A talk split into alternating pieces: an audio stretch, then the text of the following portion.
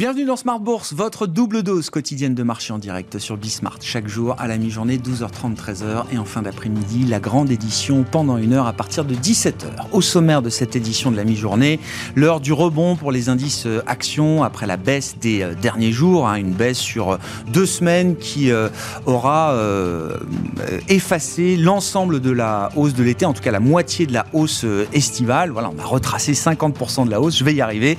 Et donc les indices stabilise aujourd'hui avec euh, une séance de rebond à mi-séance pour les indices européens, une hausse de 1 à 2% pour euh, l'ensemble des, euh, des, indices en Europe. Vous aurez le détail dans un instant avec Alix Nguyen, les infos clés de marché chaque jour à 12h30 et 17h pour entamer Smart Bourse. Parmi les événements à venir, la publication des premières estimations d'inflation pour différents pays en Europe. On a eu les chiffres d'Espagne pour le mois d'août, l'inflation alors qui reste au-delà de 10%, mais qui diminue un petit peu d'un mois sur l'autre. Et puis nous aurons début d'après-midi la première estimation d'inflation pour euh, l'Allemagne, toujours au mois d'août, et demain le chiffre global pour l'ensemble de la zone euro. Euh, les analystes, les économistes estiment que l'inflation générale devra encore progresser en route vers 10%. On attend un chiffre autour de 9% sur un an pour euh, l'inflation de l'ensemble de la zone euro au mois d'août. Le chiffre sera donc publié demain. Dans ce contexte, la BCE se réunira la semaine prochaine à Francfort et le cas pour une hausse de 75 points de base après une première hausse de 50 points de base, est désormais sur la table, poussé par euh, certains poids lourds et notamment l'allemande Isabelle Schnabel, membre du directoire de la Banque Centrale Européenne, qui estime que le niveau d'inflation euh, ne laisse plus place au discours. Il faut agir avec détermination plutôt qu'avec prudence. C'est le message qui a été envoyé par Isabelle Schnabel lors du discours qu'elle a présenté à Jackson Hall en fin de semaine dernière. Et puis nous évoquerons également pendant cette euh, demi-heure un sujet technique mais de haute importance, comment euh, créer un langage commun au niveau de la planète sur les questions ESG, euh, e sur les questions de reporting extra-financier. Nous nous intéresserons effectivement aux, enjeux techniques, la manière dont les entreprises et les investisseurs vont euh, comptabiliser les enjeux extra-financiers. Il y a dans ce monde-là deux approches qui s'opposent aujourd'hui, une approche anglo-saxonne, fondée sur la simple matérialité, et une approche européenne qui veut promouvoir le concept de double matérialité. C'est Laurent Babiquian, le directeur monde des marchés de capitaux du CDP, qui sera avec nous en plateau pendant cette demi-heure pour nous expliquer les enjeux en matière de reporting ESG.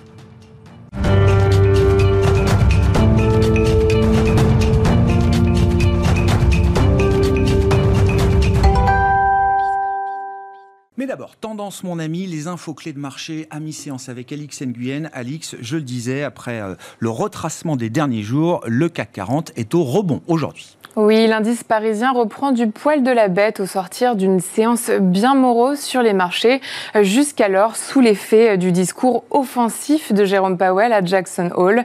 Hier, les trois principaux indices de Wall Street ont perdu entre 0,5 et 1% En Europe, plusieurs indicateurs devraient nourrir les projections quant à la prochaine décision de la BCE. Il y aura les chiffres concernant la France et la zone euro demain. Mais avant cela, on attend à 14h30 aujourd'hui l'estimation d'inflation en Allemagne en août. Oui, l'Allemagne et les autres pays européens où l'inflation euh, du mois de juillet avait déjà atteint des niveaux records. Oui, si aux États-Unis, les derniers chiffres des prix à la consommation ont donné l'impression de vouloir se stabiliser, en Allemagne, c'est un autre son de cloche. L'Allemagne, où pour rappel, l'inflation a culminé à 8,5% en juillet, au-delà des 8,2 de juin et des 8,1 anticipés. Aujourd'hui, le consensus table sur une poussée à 8,8 pour le mois d'août. Et puis en Espagne, on notera que la, progression des prix sur un an s'atténue un petit peu au mois d'août. Oui, en août, la hausse des prix à la consommation a un peu ralenti, et ce, grâce à la baisse des prix des carburants.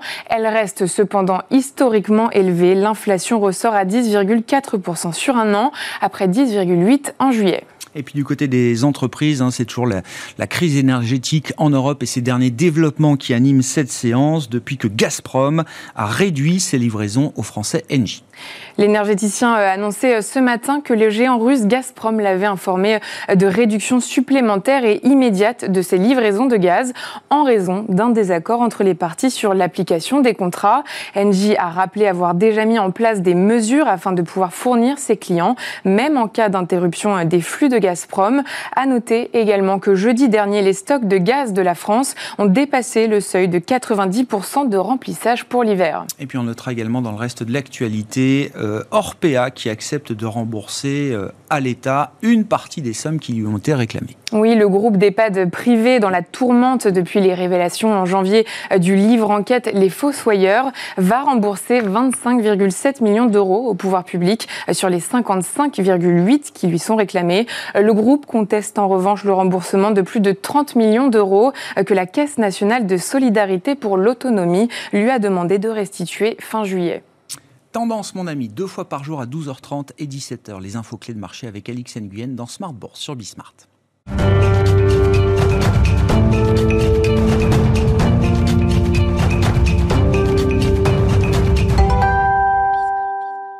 Et on évoque la situation de marché et les différents scénarios de marché euh, auxquels il faut faire attention en cette rentrée avec les équipes de CPR Asset Management et la stratégiste Juliette Cohen qui est avec nous par téléphone. Bonjour et bienvenue euh, Juliette.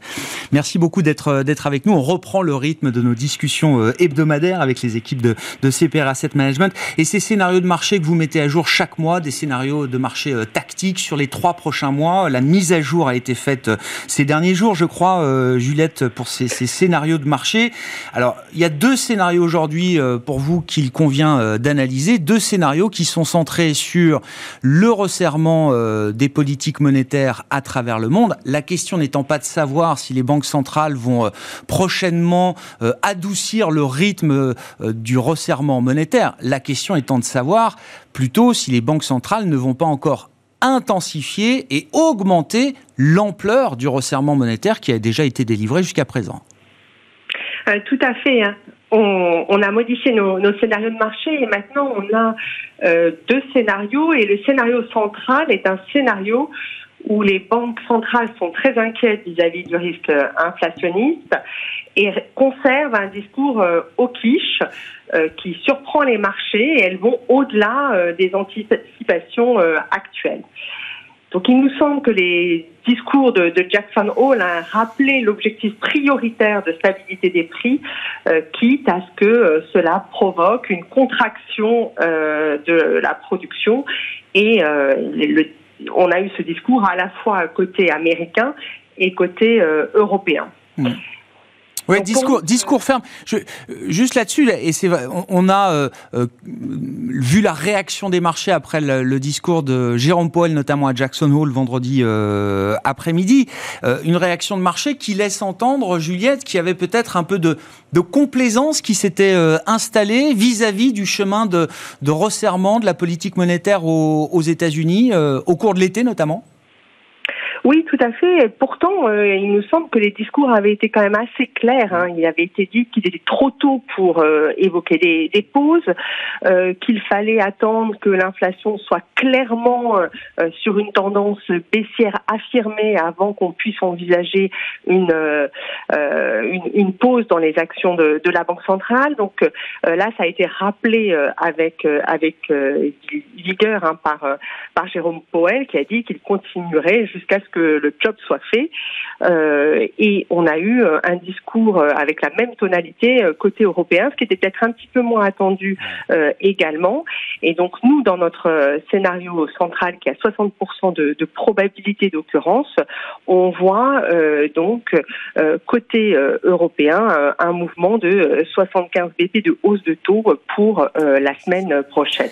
C'est ça. Ce qui fait la différence entre vos deux scénarios, Juliette, c'est bien ce qui va se passer du côté de la Banque Centrale Européenne. C'est là où il y a le plus euh, d'incertitudes, d'inconnus aujourd'hui en matière d'intensité et d'ampleur du resserrement monétaire. Euh, oui, oui, oui, euh, c'est vraiment côté européen qui a le qui avait peut-être le, plus d'ambiguïté. Et, et donc nous dans notre scénario central, donc je vous disais, on voit 75% de hausse de, de taux pour la semaine prochaine, 50% ensuite, et dans le scénario alternatif où là euh, on, aurait un peu moins, euh, je dirais, de, rapidité d'exécution des, banques centrales, on aurait euh, deux hausses de taux de, de 50 points de base. Mmh. C'est une stratégie risquée du point de vue des, marchés. Alors je sais que c'est un débat qui existe même au sein de la Banque Centrale Européenne. On a euh, Isabelle Schnabel d'un côté qui, qui plaide pour euh, une action très déterminée, euh, plutôt que prudente, elle le dit elle-même, et à ce titre, on comprend qu'elle pourrait soutenir une hausse de 75 points de base la semaine prochaine. De l'autre côté, on a Philippe Lane, qui est quand même le chef économiste de l'institution, qui lui estime qu'il y a un risque peut-être de marché, notamment, à vouloir aller trop vite, trop fort dans une logique un peu de all-in et qu'il vaut mieux préférer une approche pas à pas, step by step, comme il le défend. Alors c'est pas forcément euh, complètement euh, incompatible, hein, puisqu'on on sait qu'ils veulent maintenant euh, aller vers des décisions réunion par réunion. mais ce qui, ce qui nous semble intéressant, c'est que Isabelle Schnabel a été euh, désignée pour représenter la BCE à, Jackson Hole, donc ça veut dire que probablement euh, sa, perception est la perception dominante au sein du Conseil des gouverneurs. Et puis on a eu quand même d'autres interventions récemment qui euh, étaient un peu sur la même longueur d'onde, et je pense notamment au gouverneur de la Banque de France, hein, François Villeroy de Gallo, qui disait qu'il allait probablement falloir atteindre le taux neutre hein, avant la fin de, l'année. ce taux neutre, hein, il est évidemment entouré beaucoup d'incertitudes, mais il est autour des 1,50. Donc, euh, donc on voit bien quand même qu'il euh, y, a la, il y a la volonté d'aller euh, d'agir assez vite qui est quand même assez partagé au sein du, Conseil. Dans, dans, le cas de ce scénario, je rappelle, hein, 60% de probabilité de voir effectivement une, une accélération du durcissement monétaire, notamment en zone euro. Juliette, il y a encore un peu de, de complaisance dans les différents marchés, notamment peut-être le marché action, une complaisance qu'il va falloir, euh, dont il va falloir se méfier peut-être euh, dès la semaine prochaine euh, oui, ce, ce, scénario, il, euh, il s'accompagne en fait d'une baisse des, des marchés euh, actions, baisse un petit peu plus marquée sur le marché euh, européen, hein, puisque c'est là que je dirais la, la, surprise serait la, probablement la, la, plus forte. Et puis dans le scénario à 40%, finalement, les banques centrales agiraient conformément aux anticipations de marché. Là, on voit un, un rebond des marchés actions, notamment du marché américain. Merci beaucoup euh, Juliette. Juliette Cohen qui était euh, avec nous pour euh, discuter des enjeux de marché du moment qui nous ramène très vite aux questions de banque centrale et de politique monétaire avec la prochaine réunion de la BCE, je le rappelle, qui se tiendra la semaine prochaine, le 8 septembre à Francfort. Et pour l'instant, on va dire que c'est 50-50 entre 50 points de base ou 75 points de base quand on regarde les dernières probabilités qui sont assignées par le marché sur cette prochaine réunion de la Banque Centrale Européenne. La prochaine réunion de la Fed se tiendra fin septembre, les 20 et 21 septembre prochain. Juliette Cohen qui était avec nous par téléphone, stratégiste chez CPR Asset Management.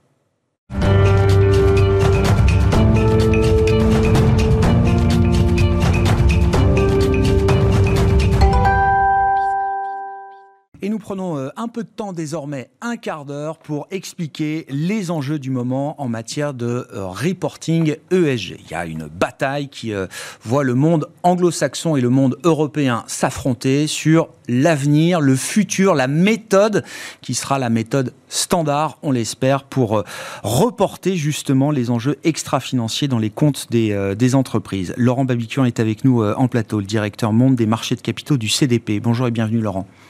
Bonjour Grégoire, on, se, on se parle régulièrement euh, à ce micro. Oh, rappelez-nous d'un mot ce que fait le, CDP Carbon Disclosure Project. C'est une ONG qui, alors je le dis simplement, qui fait euh, référence aujourd'hui au niveau mondial dans la, mesure du carbone avec un certain nombre d'outils qui ont été développés, basés sur la science, comme on dit. C'est ça, euh, Laurent? Oui, en fait, c'est la, la, principale plateforme de reporting environnemental au monde sur laquelle, rapporté en 2021, 15 000, 14 000 sociétés, 14 500 sociétés et des villes, des États et des régions.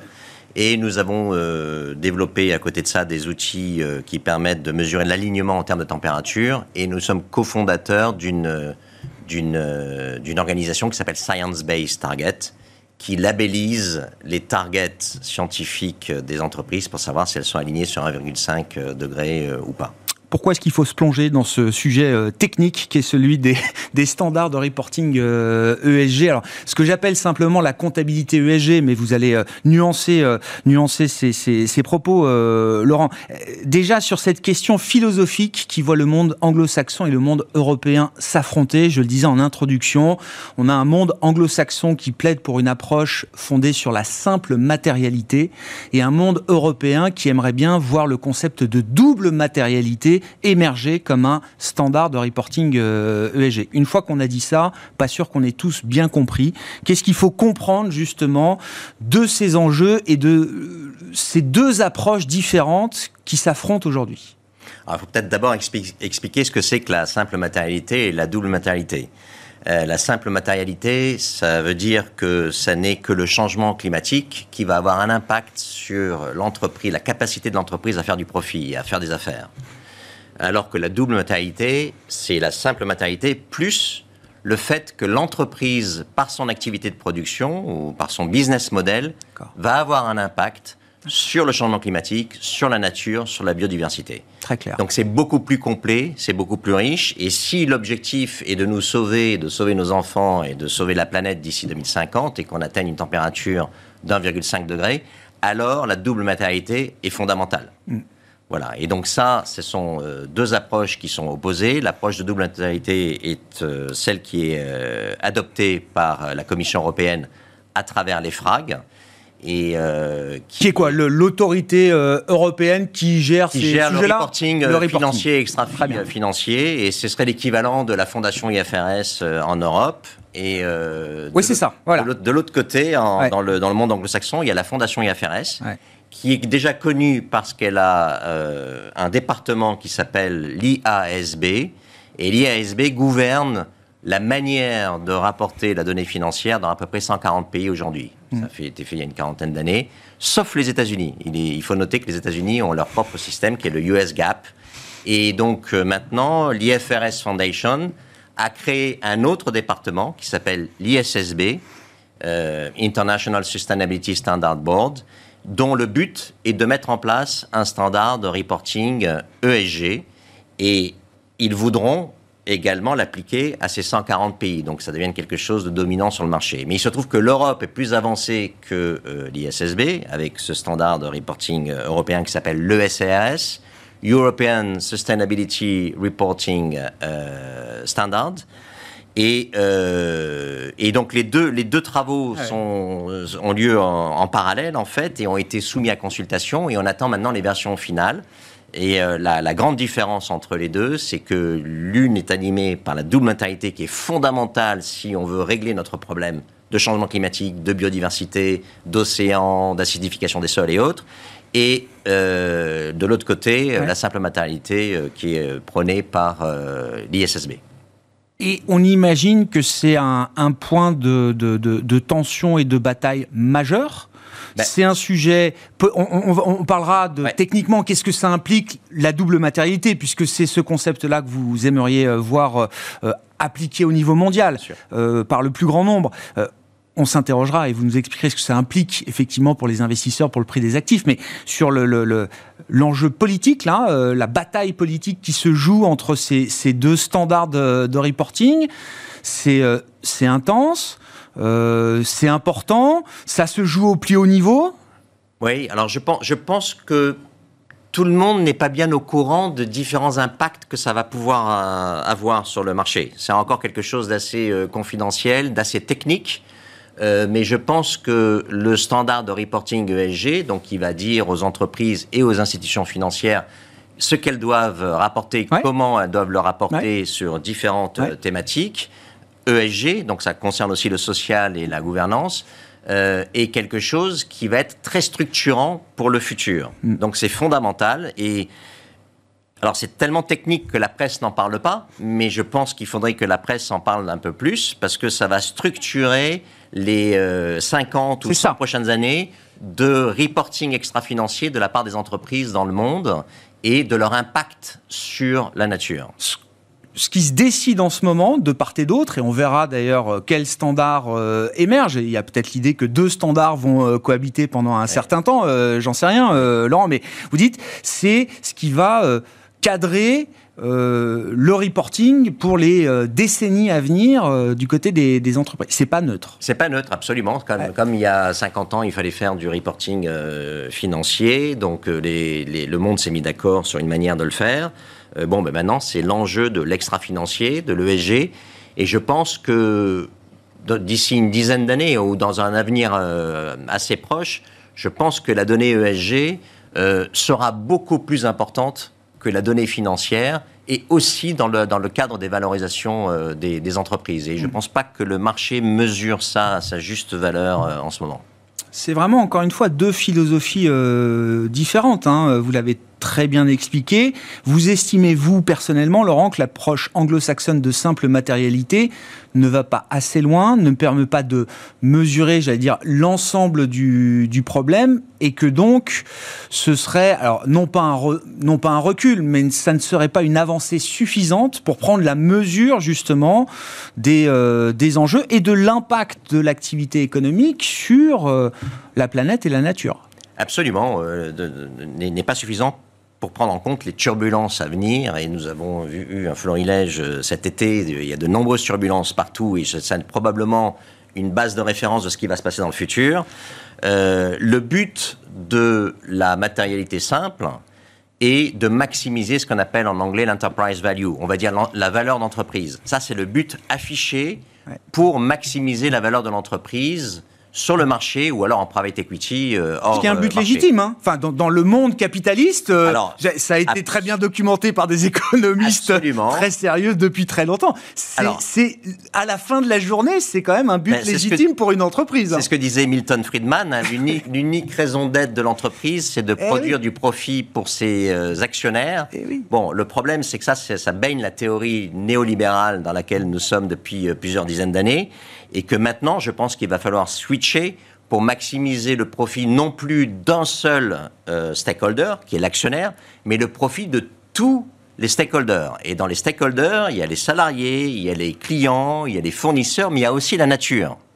Donc ça, c'est une vision philosophique très nouvelle et il va falloir, si elle rentre au cœur du sujet, alors on doit absolument avoir la double matérialité.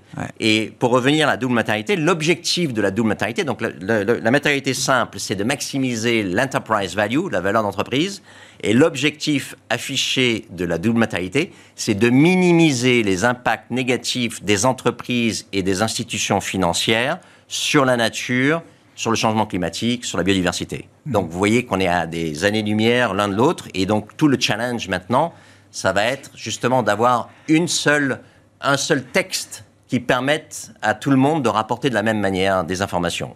Et, effectivement, euh, qu'on soit dans un univers guidé par la simple matérialité ou la double matérialité, ça change du tout au tout quand on regarde le prix d'un actif, la valeur d'une entreprise. Exactement. Alors ça, c'est, on n'a plus du tout les mêmes prix et les mêmes valorisations. Euh, qu'on peut constater aujourd'hui, euh, d'ailleurs, sur les marchés boursiers, par exemple. Oui, mais alors on peut, on peut, on peut le supputer parce que ça, c'est un, des effets qui ça va, se mesure quand même. Qui va, ça, ça, peut, ça peut se. Alors, on, verra hein, dans, la, dans, dans, la, dans la pratique, mais c'est quelque chose que l'on peut craindre fortement que, que une une euh, juridiction qui adopte la matérialité simple va avoir des valorisations d'entreprise supérieures à une juridiction qui adopte la double matérialité. Et comme l'Europe, tous les pays européens seront mis à double matérialité et que Londres n'est plus européen, peut-être que la place de Londres va redevenir attractive, notamment pour les, pour les, pour les entreprises qui se listent euh, à la bourse, par rapport euh, à, la Bourse de Paris ou à la Bourse allemande. Et je pense que pour Euronext ou pour Deutsche Börse, c'est quelque chose qu'il faut qu'ils regardent avec euh, attention. Parce que Deux entreprises du même secteur n'auront pas la même valorisation à Francfort, à Paris ou à Bruxelles qu'à Londres ou à New York ou euh, à Shanghai, Shenzhen, etc. C'est ce que, c'est ce que, c'est ce que je, je, je, pense qu'on peut, on peut, on peut prévoir ça et ça va poser un problème de distorsion de marché pour deux entreprises qui seraient dans le même secteur avec des comparables égaux en termes financiers. On, on, parle de quel type d'écart là ah, je ne sais pas. concrètement, je, euh, non. Je peux pas, je sais pas, mais bon, ce que je peux vous dire, c'est que euh, on a vu euh, l'exubérance irrationnelle des marchés avec la gestion monétaire des déficits publics liés au Covid. 14 000 milliards d'argent frais qui ont été créés en deux ans et qui sont d'abord allés dans les bourses pour terminer en inflation d'ailleurs, hein, parce que le début de l'inflation, je pense que c'est aussi la fin de ce cycle-là. Euh, et ça a donné des valorisations, par exemple, de la société Apple, plus grosse capitalisation boursière mondiale, à son plus haut historique. Quand on était tous dans une situation économique catastrophique, les bourses étaient à leur plus haut. Euh, à 3100 milliards de mm. dollars. Mm. pour, à titre comparatif, pour un euro égale un dollar, maintenant, euh, le PIB français, c'est 2600 milliards euh, de dollars ou d'euros. Donc, on a vu cette exubérance irrationnelle et la double matérialité va commencer à répondre à cette exubérance irrationnelle en demandant aux entreprises de rapporter des informations extrêmement fournies par rapport à leur impact et va commencer à faire en sorte qu'on va être capable de calculer l'impact. Mais ne va pas suffire, parce qu'il va falloir qu'on parle aussi de la comptabilité triple capital, capital humain, capital naturel et capital financier, pour pouvoir convertir cet impact qui sera mesuré à travers euh, la double matérialité, à travers l'approche euh, européenne, on va être capable de convertir cet impact en numéraire, parce qu'il va falloir qu'on convertisse l'impact en numéraire pour pouvoir s'en servir dans le monde encore numéraire que nous avons aujourd'hui, puisque euh, nous devons convertir euh, les, métriques en euros ou en dollars. Et, ça aura un impact sur, je pense, le return on equity. Je ne sais pas si on va y revenir un petit peu plus tard là-dessus, mais je pense que maintenant, par exemple, on ne peut plus se contenter de calculer la performance d'un investissement en capital en ne prenant en compte que le return on equity. Il va falloir qu'on vienne rajouter le return on impact. Et justement, la double matérialité plus la comptabilité tripétale va permettre de convertir cet impact quantitatif ah en qualité. Ah en chiffres. J'entends. Et pour pouvoir calculer une nouvelle manière. Le rendement total, quoi. Le rendement total d'un investissement. Et, euh, et, donc, et là, on ne sera plus dans la maximisation du profit d'un seul stakeholder, mais on va commencer à rentrer dans la maximisation du profit de tous les stakeholders. Ce sera beaucoup plus compliqué euh, à faire, mais euh, on va, on va, on va euh, sur cette, sur cette route-là jamais les anglo-saxons n'accepteront ce concept de double matériel. Même avec la comptabilité financière traditionnelle, qui, a mis des dizaines d'années à être établie, vous l'avez dit vous-même en introduction, alors, ils ont imposé au reste du monde des standards de, comptabilité financière que eux-mêmes ne s'appliquent pas. C'est tout le challenge. Voilà, c'est tout le challenge, et je pense que c'est quelque chose de géopolitique. Je pense que c'est quelque chose qui doit se gérer au G20. Ça devient géopolitique, ça devient politique. En tout cas, ce qui est sûr, c'est que pour qu'il n'y ait plus de distorsion de prix de marché et de valorisation boursière, il va falloir harmoniser. Et ça, c'est ça, c'est la vraie question en fait. C'est l'harmonisation du standard de reporting ESG et pas vers le moins 10 ans, mais vers la plus haute ambition. Et la plus haute ambition est euh, l'approche européenne. Donc il faudrait que l'ISSB fasse évoluer euh, son standard vers l'approche européenne.